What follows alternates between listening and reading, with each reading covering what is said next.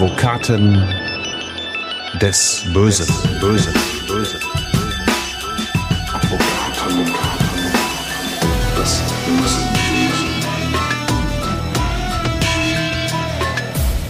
Hallo zu Advokaten des Bösen Kompakt, ein True Crime Podcast zusammen mit Focus Online. Mein Name ist Simone Danisch. Ich bin Journalistin, Moderatorin und True Crime Fan und ich sitze heute einem unserer beiden Advokaten gegenüber. Heute ist Strafverteidiger Hans Reinhardt hier. Herzlich willkommen an dich, Hans. Ja, Hallo Simone.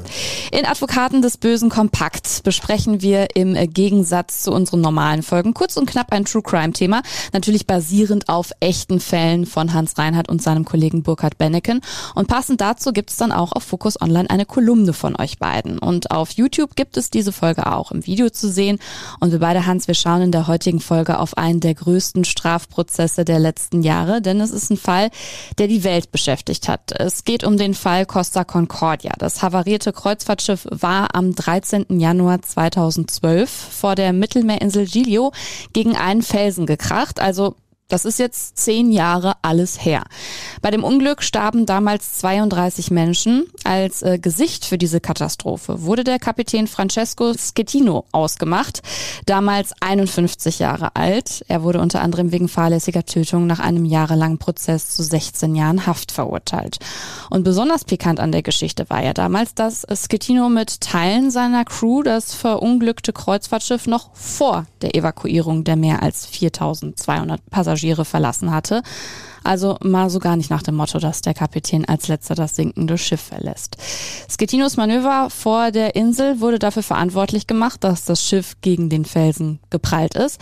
Hans, wie hast du damals erst einmal dieses Unglück noch als Unbeteiligter mitbekommen? Wie hast du es in den Medien erlebt? Ja, ich habe es zunächst im Fernsehen gesehen. Ich war auch wie erschlagen. Da sieht man ein Riesenschiff, das plötzlich eine Schlagseite hat mhm. und unterzugehen droht und dann auch wirklich kippt. Und das Schiff war mehr als zweimal so groß wie die legendäre Titanic. Mhm. Mehr als viermal so viele Passagiere an Bord. Und das Ganze artete ja ganz schnell in eine fürchterliche Katastrophe aus. Mhm. Es gab 32 Tote, zahlreiche Schwerverletzte, viele Leichtverletzte. Aber alle Passagiere hatten posttraumatische Belastungsstörungen, Klar. die da ganz unterschiedlich mit umgingen. Mhm. Dann gab es natürlich noch Sachschäden ohne Ende. Das Ganze beschäftigte die Justiz lange Jahre. Mhm. Ich glaube, es sind immer noch ein paar Rechtsstreite mhm. anhängig. Meine sind mittlerweile alle abgeschlossen. Ich hatte über 30 Verfahren geführt, mhm. sowohl im strafrechtlichen als auch im zivilrechtlichen Bereich. Strafrechtlich heißt das ja Nebenklage. Mhm. Grundsätzlich bin ich ja Strafverteidiger mhm. und mache weniger Opfervertretung. Aber wenn ich dann mal einen Fall habe, wo ich wirklich von der absoluten Schuld des Täters überzeugt bin und sich dann in gleichem Zusammenhang geschädigte oder schwer geschädigte Opfer an mich wenden, dann ist es auch wirklich mein Ziel, diesen Opfern zu ihrem Recht zu verhelfen. Mhm. Das ist ganz wichtig. Können andere sagen, jetzt steht er endlich mal auf der guten Seite. ich sehe das so, das kann man weder als gut noch als schlecht mhm. bewerten, sondern letztendlich man macht seine Aufgabe so gut wie möglich und das sollte man, wenn man eine Opfervertretung annimmt, auch tun. Mhm. Denn auch der Strafverteidiger kann sich oft als Opfervertreter ganz gut hervortun und oft auch der Gegenseite besser Paroli bieten als andere. Der normale Opferanwalt ist derjenige, der das mal gelegentlich macht. Meistens sind Zivilrechtler, die sich strafrechtlich kaum auskennen. Und der Strafverteidiger hat natürlich hier, wenn er lange Berufserfahrung hat, ganz andere Möglichkeiten, da vorzugehen, letztendlich auch zum Schutze der Opfer. Und dieser Fall war so einzigartig. Ähm, die Mandate schossen wie Pilze aus dem Boden. Als ich dann über 30 Mandate angenommen hatte, musste ich die restlichen Mandate ablehnen. Es wären mhm. sonst weit über 100 gewesen, aber das konnte man nicht mehr bearbeiten.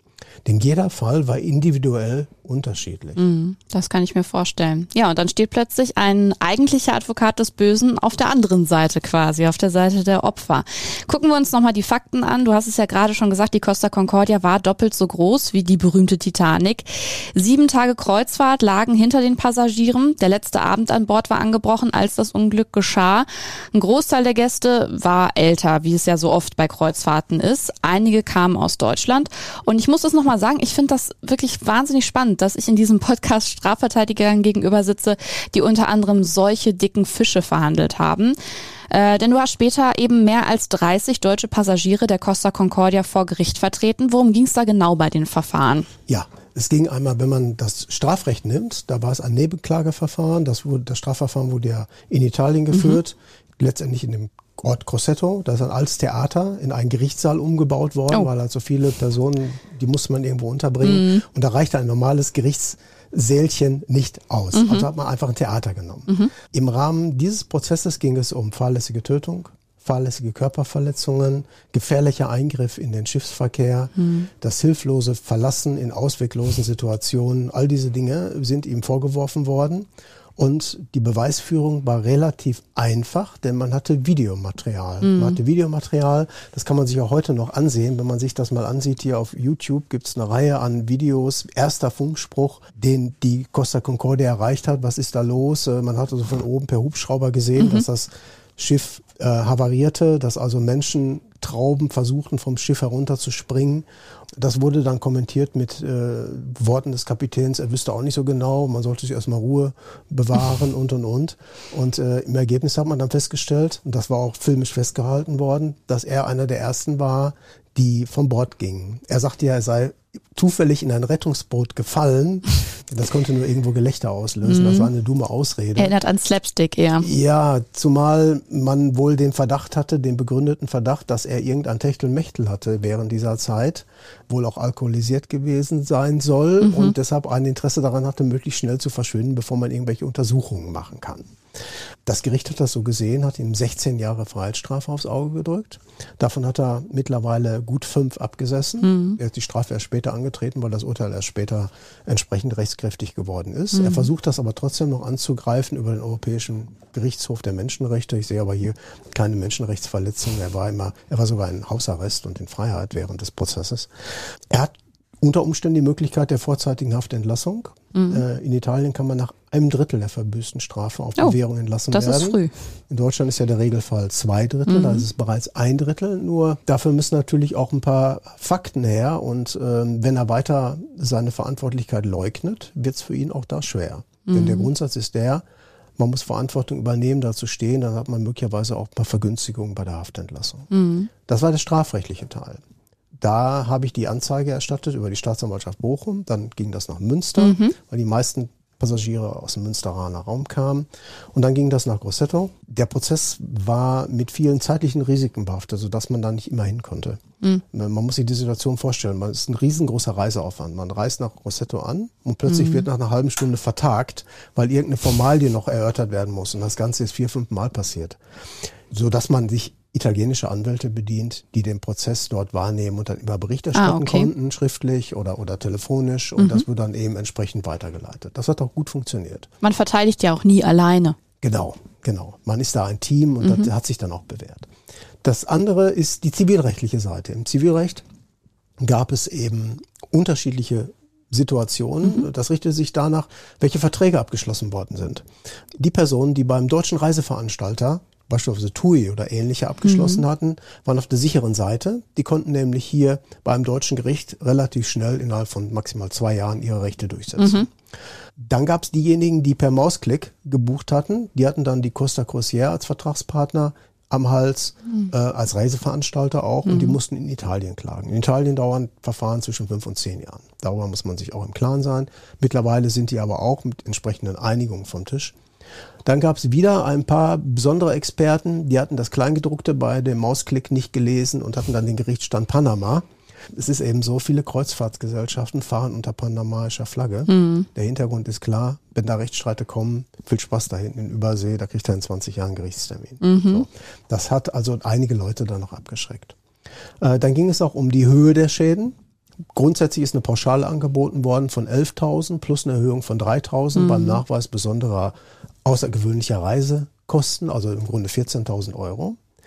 Ähm, das war für einige Passagiere ein vernünftiges Angebot, beispielsweise Vater, Mutter, zwei Kinder. Die haben viermal 14.000 Euro bekommen, also 56.000 Euro und haben sofort nach zwei Wochen die nächste Kreuzfahrt gemacht. Die wollten also aggressiv damit umgehen und sagten, und sitzt natürlich noch der Schrecken in der Hose, aber am besten sofort offen damit umgehen. Die nächste Kreuzfahrt, das ist wahrscheinlich die beste Therapie, war für die auch so.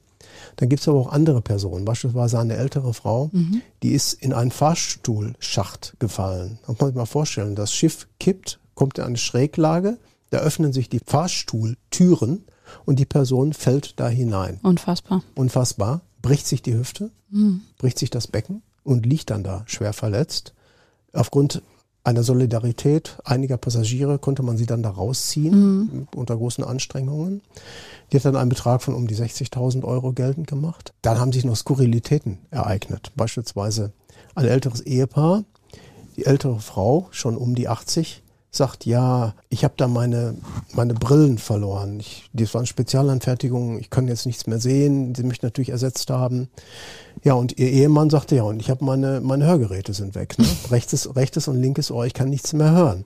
Das hört sich vielleicht witzig an, auf eine Art. Aber wenn man davon betroffen ist als alter Mensch und vielleicht jahrelang auf so eine, so eine Hörunterstützung warten muss, dann lachen die überhaupt nicht mehr. Ne? Und die fühlen sich dann auch wirklich äh, im Stich gelassen. Wie hast du denn die Passagiere erlebt, für die du vor Gericht gezogen bist? Also was haben die dir über das Unglück speziell erzählt? Wie haben sie die Katastrophe erlebt? Welche Schilderungen haben sie da gemacht? Ja, sie haben Angst gehabt. Sie haben Angst gehabt, als das passiert ist und auch noch danach, jahrelang noch danach, ist mir das Szenario immer wieder vor Augen geführt Richtiges worden. Trauma. Ja, ein Ehepaar aus Recklinghausen, den kleinen Blumenladen betrieben hat, hat das auch aggressiv angegangen und sind dorthin gefahren und haben sich noch einmal mit einem Boot die ganze Stelle angesehen. Das Schiff lag da auch noch, das war ungefähr fünf Jahre später. Aber die sagten, das hat uns überhaupt nicht geholfen. Im Gegenteil, da ist uns das ganze Ausmaß, die Dimension dieses Schreckens noch einmal bewusst geworden. Man steht oder fährt um ein Schiff herum, man guckt so hoch, man muss sich den Hals verrenken und guckt dann erstmal, erstmal, wer weiß wie in die Höhe und sieht äh, eigentlich nur kaputtes Material. Es gab ja auch noch ähm, Schatzsucher, das war auch noch ein ganz wichtiger Witz eigentlich. Da haben sich dann sehr schnell Schatzsucher gemeldet, die wollten tauchen, um dort die Schiffstresore zu öffnen. Natürlich illegal, weil viele da Wertgegenstände, die haben da Bargeld drin, Kreditkarten, Fotoausrüstung, Handys und all solche Dinge. Und vieles davon ist auch kaputt gegangen und nicht zurückgegeben worden. Und die Costa Crociere hat viele dieser Tresore einfach verschrottet. Und dann stand hinterher ein Streit darum, was war denn da drin und was war nicht da drin. Anderes Erlebnis, an das ich mich gut erinnern kann, war der Umgang mit amerikanischen Anwälten. Plötzlich tauchte dort eine Vielzahl, ich sag mal eine Herrscher an Juristen aus Amerika auf, die kamen im eigenen Learjet dort angereist und haben dann Passagierlisten käuflich erworben. Die haben also rumgefragt, wer wen kennt und wie das so geht, mit ein bisschen, mit ein paar Dollars auf dem Tisch, funktioniert das Ganze. Und die haben dann in der Tat Versprechungen gemacht, da wird einem wirklich äh, schlecht. Also die haben Millionen sofort zugesagt. Die haben gesagt, also denken Sie daran, hier in, McDonald's mit dem verbrühten Kaffee da 500.000 Euro Schadensersatz. Sie kriegen hier mindestens eine Million, denn wir klagen ja in Amerika. Wir klagen in New York oder wir klagen in Miami. Und da werden Sie sehen, da kommen Sie damit durch und alles wird prima für Sie. Man kennt es ja auch so aus den Schlagzeilen, Ja. aus den Filmen. Man kennt es, aber wenn man sich mal genau hinter die Kulissen begibt, dann ist das schlichtweg auch nicht so richtig. Denn auch mit, mit dem McDonalds Kaffee oder ähnlichen Kuriositäten, der Dorfrichter in Texas irgendwo, der hat das so ausgeurteilt. Die Sache geht aber in der Regel in die zweite Instanz und die Berufungsinstanz stutzt das Ganze dann auf ein normales Maß zurück. Darüber wird aber dann natürlich nicht mehr berichtet, was uninteressant ist. Hier war es so, dass die Anwälte Weltmeister im Gelddrucken sind, offensichtlich. Die haben also Honorarvereinbarungen vorgelegt, wo ihnen 60 Prozent des erstrittenen Schadens zufließt, plus 20 Prozent für weitere Auslagen. Das heißt, wenn jemand, ähm, und das sagten dann viele, ja, wenn, wenn die so toll sind und mir zwei Millionen reinholen, dann sollen sie doch davon 1,6 Millionen abhaben, bleiben ja nur 400.000. natürlich dummes Zeug. Ne? Im Ergebnis war es so, die haben dann eine Class Action, eine Sammelklage durchgeführt, wo man sich per Mausklick im Internet dranhängen konnte, äh, musste aber auch diese Honorarvereinbarung gegenzeichnen. Dann wartete man ein paar Jahre und das Ergebnis war, dass die dann diese 11 bzw. 14.000 Euro Pauschalprämien verteilt haben an die Mandanten unter Abzug ihrer 80 Prozent. Ui, So. da blieb nicht mehr viel übrig. Genau, da blieb mir halt über, das war schlichtweg ein, eine Verarschung. Ja. Kommen wir zurück auch zu den Opfern, die äh, du betreut hast. Äh, Wir brauchen, glaube ich, nicht sagen, dass Geld womöglich nicht das aufwiegen kann, was der ein oder andere Passagier da an Bord der Costa Concordia bei dem Unglück erlebt und gefühlt hat. Äh, Welche Erfahrung hast du denn gemacht? Hilft eine finanzielle Entschädigung Opfern eines solchen Unglücks überhaupt irgendwie weiter? Ja, den Opfern hilft Genugtuung weiter. Genugtuung kann eine Bestrafung sein eines Täters, dass man sagt, endlich die Allgemeinheit und der Staat, die stehen hinter mir und sagen, das durfte nicht sein, das muss der irgendwie büßen. Und natürlich auch ein finanzieller Ausgleich ist auch eine Art von Genugtuung. Es radiert den Schaden nicht aus, der Schrecken bleibt, aber es erleichtert alles enorm. Das ist auch einfach rein menschlich, da muss man sich einfach mal reinversetzen. Das ist ja auch die Funktion eines Schmerzensgeldes. Schmerzensgeld soll ja Schmerzen kompensieren in gewisser Weise. So, das hängt vom Umfang der nachgewiesenen Schmerzen ab, dass jemand, der bei der Costa Crociere im eiskalten Wasser zwei Stunden trieb und dann mehrere Zehen abgefroren hatte, dass der mehr Geld kriegen muss als jemand, der nur mit dem Schrecken davon gekommen ist, Klar. liegt auf der Hand. Mhm. Jetzt äh, gibt es dieses unrühmliche Jubiläum, sage ich mal. Also es sind inzwischen zehn Jahre her. Wie blickst du jetzt nach zehn Jahren auf dieses Unglück zurück? Es ist natürlich ein Unglück, was jetzt nicht wirklich häufig passiert, zum Glück.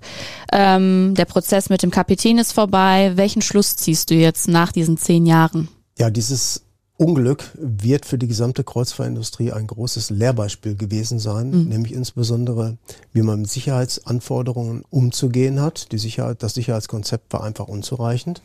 Und äh, wenn etwas passiert, wie man dann schnell mit den Passagieren umzugehen hat, dass man sich nämlich schnell kümmern muss, dass man Verantwortung nicht abwälzen kann mhm. und dass man die Schäden regulieren muss. Die meisten sind ja auch entsprechend versichert.